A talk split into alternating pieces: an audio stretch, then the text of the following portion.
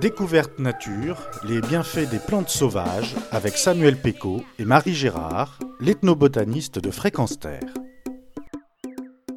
Bonjour à tous et bienvenue dans ce nouveau rendez-vous Découverte Nature avec Marie Girard, l'ethnobotaniste de Fréquence Terre. Bonjour Marie. Bonjour. Alors aujourd'hui c'est moi qui vous emmène près de la haie parce que j'ai une question, j'ai une plante qui m'intrigue. Cette plante, c'est celle-ci, elle a un duvet blanc qui donne un peu l'impression de, coton. Qu'est-ce que c'est que cette plante? Ah oui, cette, cette, plante, je ne suis pas surprise de la question. Euh, souvent, on me demande qui se cache sous ce duvet blanc.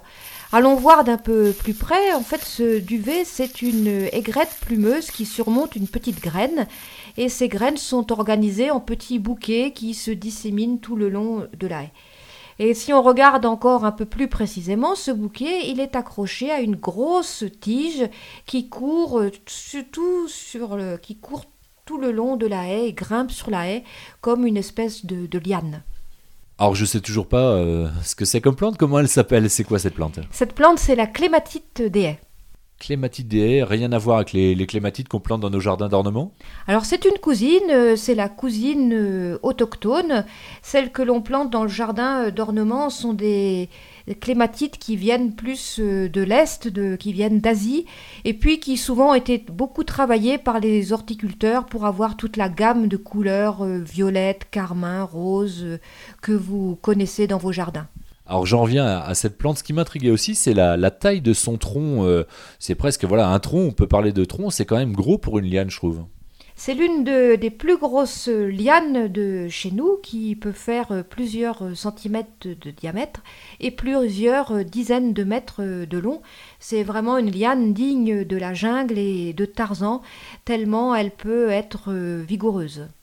Alors justement, on a dû l'utiliser ça par le passé, cette, euh, voilà, la force de cette liane, euh, la grosseur de cette liane, est-ce que ça a été utilisé Oui, ces tiges ont été utilisées pour faire de la vannerie, donc on faisait par exemple des corbeilles, des paniers, des ruches, euh, des nids pour les poules, mais pour cela il fallait savoir la préparer, il fallait la récolter euh, l'hiver et la faire cuire euh, dans un chaudron, dans la cheminée, pour assouplir la tige et qu'elle puisse se travailler facilement. il y a eu d'autres utilisations? Alors il y a un nom qui est très intrigant pour cette clématite des haies, on l'appelle aussi l'herbe au gueux. Et on peut se demander pourquoi, euh, pourquoi ce nom? En fait, c'est une plante qui est extrêmement euh, toxique, qui est très irritante, euh, caustique, et qui était utilisée sous forme d'emplâtre, de feuilles et de jeunes tiges pour provoquer une, plaie artificielle, une plaie vite purulente, que les pauvres utilisaient pour attirer la, pitié des gens, d'où le nom herbe alors j'en reviens à la clématite. Si on la plante dans notre jardin, c'est aussi euh, pour la beauté de ses fleurs. Est-ce que la clématite sauvage a aussi euh, des fleurs très jolies? Beauté, oui, mais c'est une beauté, euh, une beauté verte puisque les pétales de la clématite, qui fleurit début juillet, sont blancs, verdâtres, très discrets et n'ont rien à voir avec les couleurs de ses cousines exotiques. Merci Marie de nous avoir présenté cette clématite sauvage. Je suppose que beaucoup d'auditeurs auront découvert que cette plante est la cousine des clématites d'ornement que l'on plante dans nos jardins.